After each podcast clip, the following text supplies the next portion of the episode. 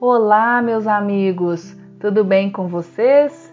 Aqui quem vos fala é a Jéssica e hoje nós vamos iniciar mais um capítulo do livro Psicologia da Gratidão, que é intitulado A Conquista da Plenitude pela Gratidão.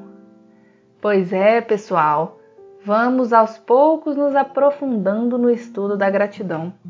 Eu espero que vocês estejam se deliciando com essa obra assim como eu. Despertar o senso de gratidão no coração é despertar para a realidade da vida, para nossas mazelas a curar, tornarmos-nos conscientes de nós mesmos.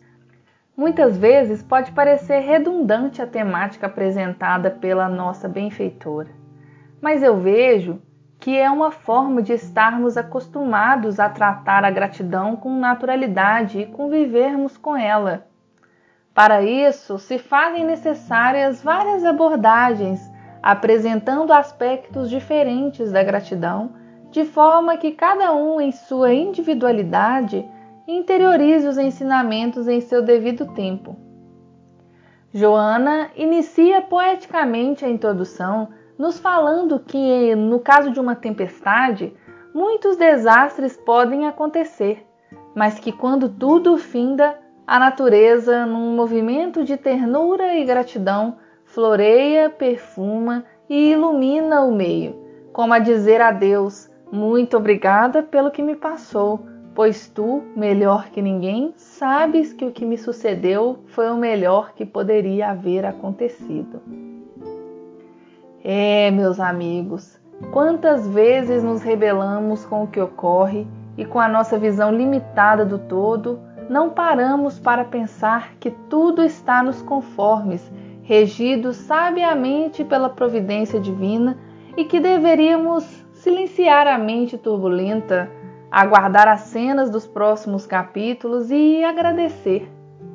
É difícil, né, meus amigos, confiar e aguardar mas essa seria a solução de muitas aflições. Joana começa nos dizendo que, abre aspas, a psicologia da gratidão de maneira alguma deve eximir-se do estudo da transcendência do ser humano. Fecha aspas. Sim, somos seres espirituais, eternos e trazemos cada um a sua bagagem de experiências, boas e ruins Todas as variáveis devem ser levadas em conta para alcançar-se um diagnóstico satisfatório para cada caso, isto é, além das questões conflitivas da atual personalidade, dos sofrimentos gerados na atual encarnação, deve-se considerar as problemáticas não sanadas nas experiências transatas. Joana diz que, abre aspas, cada ser humano é um cosmo específico cuja origem perde-se nos penetrais do infinito. Fecha aspas. Esse comentário é tão bonito e profundo, pois ela está nos dizendo que somos um universo dentro de nós mesmos, com inúmeras variáveis a serem equacionadas, ponderadas, para que se chegue a uma conclusão sobre determinado indivíduo. Freud uma vez disse que, abre aspas, quando Pedro me fala sobre Paulo, sei mais de Pedro que de Paulo. Fecha aspas. Quando falamos do outro, existe algo de nosso naquilo.